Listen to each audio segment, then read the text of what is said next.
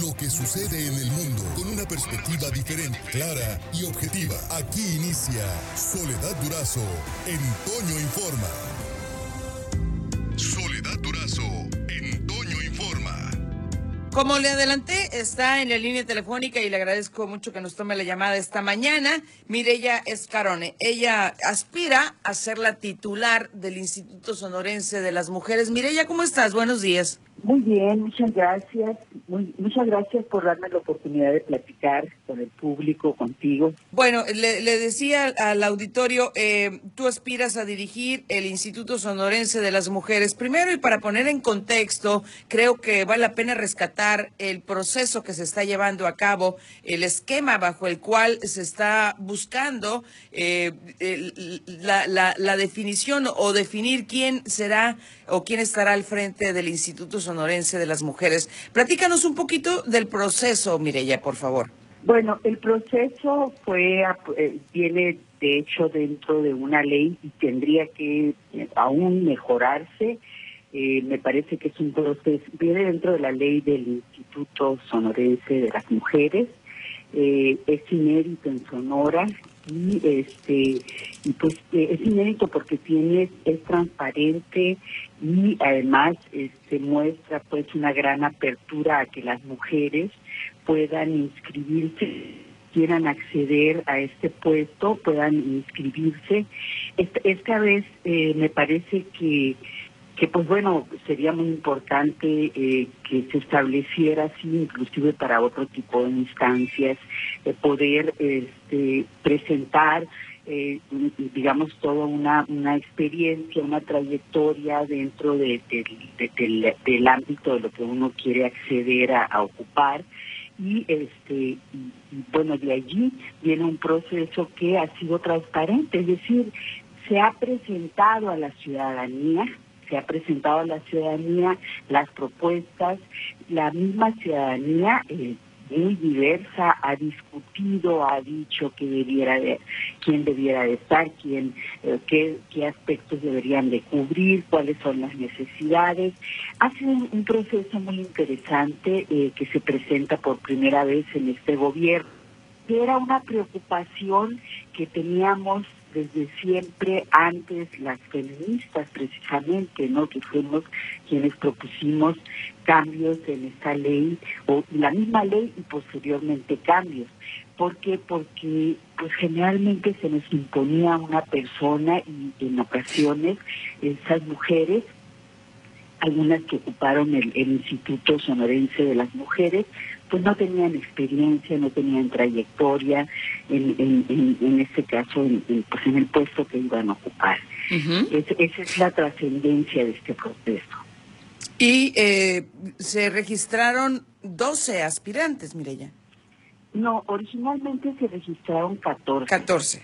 Una se retiró, la otra no presentó el examen y, y bueno, y, se, y digamos participamos el resto, ¿no? Ajá. Y eh, eh, ustedes como aspirantes eh, sometieron a consideración de quienes eh, están como observadores, como observadoras en este proceso, eh, ¿cuál sería el, el, el programa a seguir o eh, su, su, su plan de trabajo? Bueno, originalmente se hizo una reunión, eh, se hizo una reunión entre lo que sería la Junta de Gobierno o, o parte de ella, parte de ella, más bien estuvo ahí presente el secretario de Gobierno y con, con personas eh, invitadas eh, de otras instituciones, también del instituto y este hubo personas eh, observar, bueno, en la prensa, ahí se propuso inclusive observadoras, se hicieron algunas propuestas que vinieron así como a darle cuerpo al proceso, eh, originalmente. Ajá. Ahí salió, salieron algunas propuestas que le dieron cuerpo. Esas propuestas estaban, por ejemplo, que hubiera observadoras y este posteriormente pues se, se fue siguiendo de alguna manera el- los aspectos que contemplaba para este proceso de, de presentación de candidatas y, y hasta eh, digamos hasta la conformación de la terna pues eh, todo eso estaba ya contemplado dentro de la misma convocatoria que, que de allí salió, ¿no? Y en, en, el caso tuyo, eh, y por eso también eh, buscamos eh, tenerte aquí, eh, Mireya, tú obtuviste el mayor puntaje en cuanto a lo que los observadores este, y los participantes en el proceso calificaron. ¿Qué, qué, qué fue lo que tú propones? ¿Qué es lo que tú te, te, te planteas como objetivo de llegar a la titularidad del Instituto Sonorense de las Mujeres? Bueno, mira, es como tú sabes, en México se han aprobando muchas leyes, estamos siguiendo acuerdos inclusive internacionales, estamos eh, se han hecho muchísimos eh, digamos protocolos una serie de, digamos de legislación que está cobijando toda la, la parte que tiene que ver con la protección de, los derechos humanos de las mujeres sin embargo, inclusive con una política social de impulso a la igualdad de género, sin embargo vemos que constantemente, cotidianamente, pues hay mucha discriminación, mucha desigualdad, vemos que pues, a las mujeres se nos violenta cotidianamente, hay feminicidios, hay, hay violaciones sexuales, etcétera, ¿no? Entonces, todos estos aspectos son aspectos que son materia de trabajo del Instituto Sonorense de las Mujeres. Algunos aspectos que se han podido sacar, pero hay otros que todavía están pendientes. Aquí como centro estaría la protección de los derechos humanos de las mujeres y esa política social de, de, igualdad, en donde tendría necesariamente, por ejemplo, que haber una muy buena estructuración para prevenir, atender, sancionar y erradicar la violencia dentro de todo el Estado. Me parece que eh, sería muy importante que no solamente las instituciones, inclusive hay que salir a todo el Estado a hacer un hacer una propuesta, a reunir a, diferentes sectores y que digan qué está pasando y que ellos mismos también asuman compromisos.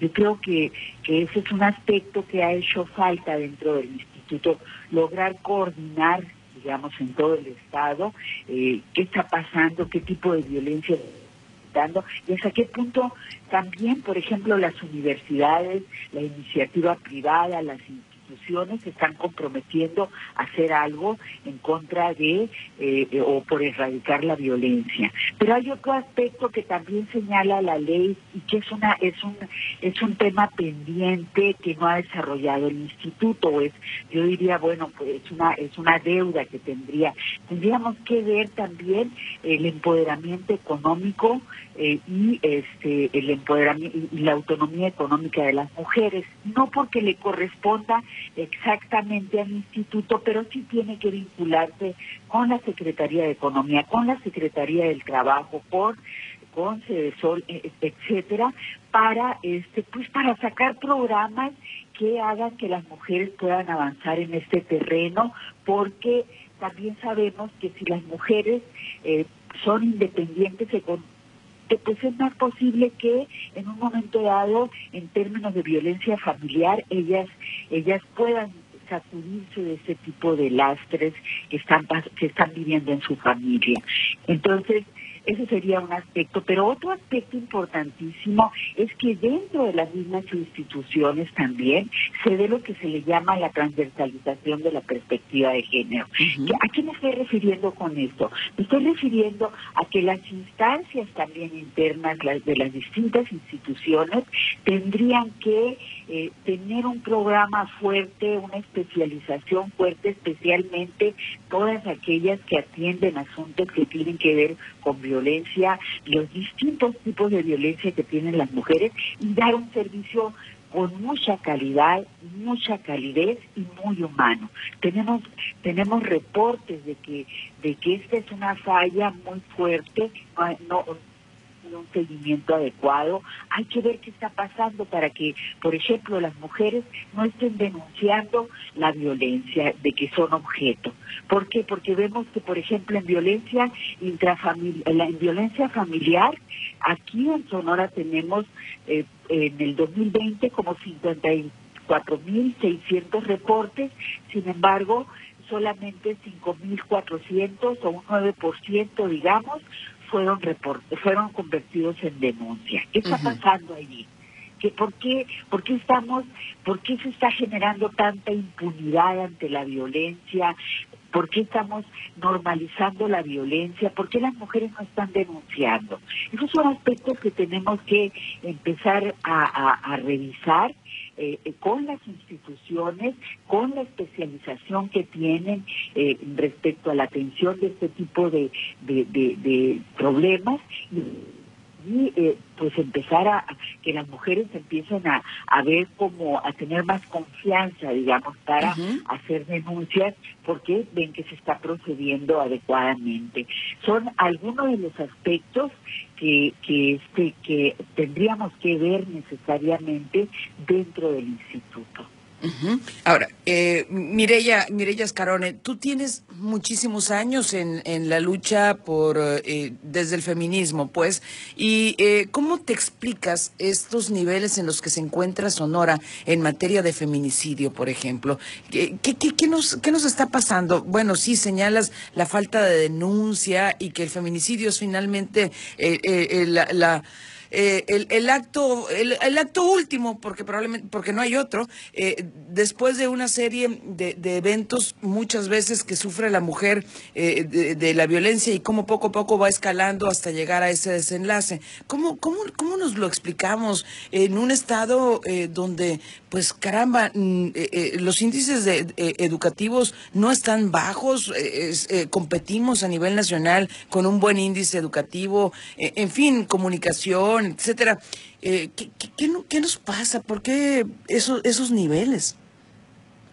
Bueno, lo que pasa es que dentro de, la violencia, eh, así rapidito lo digo, no, o sea, hay mucho también de, la, de los aspectos culturales, es decir, todavía, aun cuando estemos aquí en Sonora, es todavía y tengamos esos niveles que son más altos que estás comentando tú, todavía existe un, eh, esta parte de pensar que las mujeres somos, eh, digamos, objetos que no tomamos decisiones y que se nos puede violentar en cualquier momento basado en esas asimetrías de las que se habla piensa que la, que la mujer sería inferior al hombre. Esa es la parte cultural. Es la parte cultural que está muy fuerte. Yo me pude dar cuenta cuando estuve eh, dando capacitación y trabajando, por ejemplo, fuera de aquí de Sonora, pero eso fue en Hidalgo. Yo veía como en Hidalgo, en las comunidades este, rurales, sería muy normal que este, las mismas mujeres aprobaban que los hombres las, violentaran, las golpearan, porque eran prácticamente pertenencia de ellos. Pero esa es, una, eso es, un, eso es una, una situación.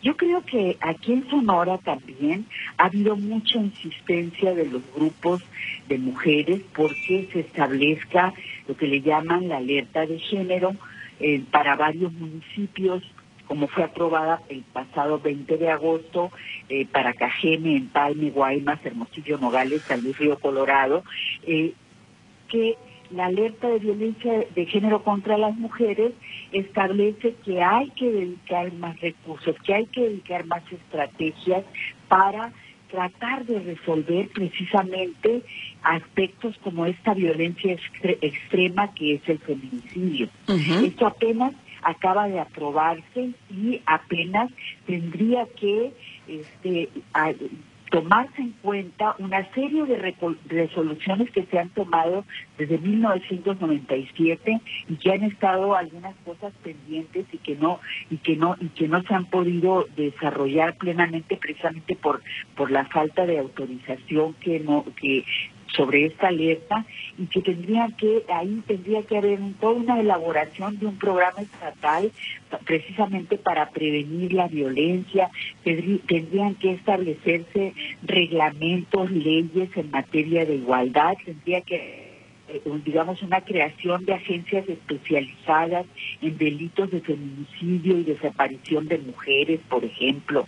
Eh, ah, o sea, hay una, una, tendría que haber una serie de eh, digamos, estrategias que tienen que desarrollar todas las instituciones. Y ahí es cuando yo te digo, hay que salir también al resto del Estado a ver otros sectores que también se comprometan y este y actúen en consecuencia. Esto es lo que es lo que ha pasado, digamos, ya no nada más en términos culturales, sino también en términos este institucionales, ¿no? Y por otro lado, bueno, habría que me parece a mí que sería muy bueno conformar, por ejemplo, estructuras de comunidades, eh, ir a las comunidades y que ellos mismos también estén eh, de alguna manera organizándose para hacer esos reportes para para inmediatamente darnos a conocer qué está pasando en una colonia, en una comunidad, que eso no no no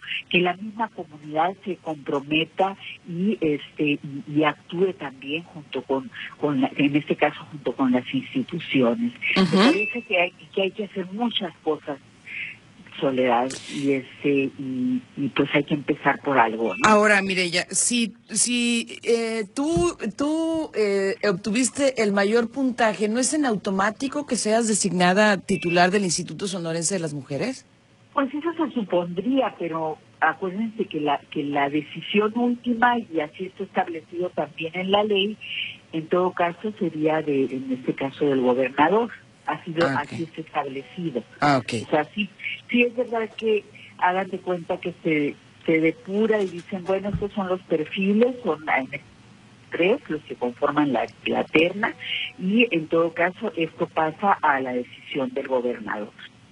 Entonces no necesariamente por eso este yo puedo decir que porque tuve el mayor puntaje necesariamente voy a él tendría que ver qué consideraciones hace para nombrar a la persona que va a estar al frente del Instituto Sonorense de las Mujeres. Bien. Pues gracias por tomarnos la llamada y mucho éxito, Mireya. Y muchas gracias a ustedes también. Por hoy terminamos, pero la noticia no descansa. Y nosotros tampoco. Soledad Durazo le espera de lunes a viernes a las 5.30 de la mañana por la cadena Larsa Comunicaciones. Con más noticias, más información, más Soledad Durazo en Toño Informa.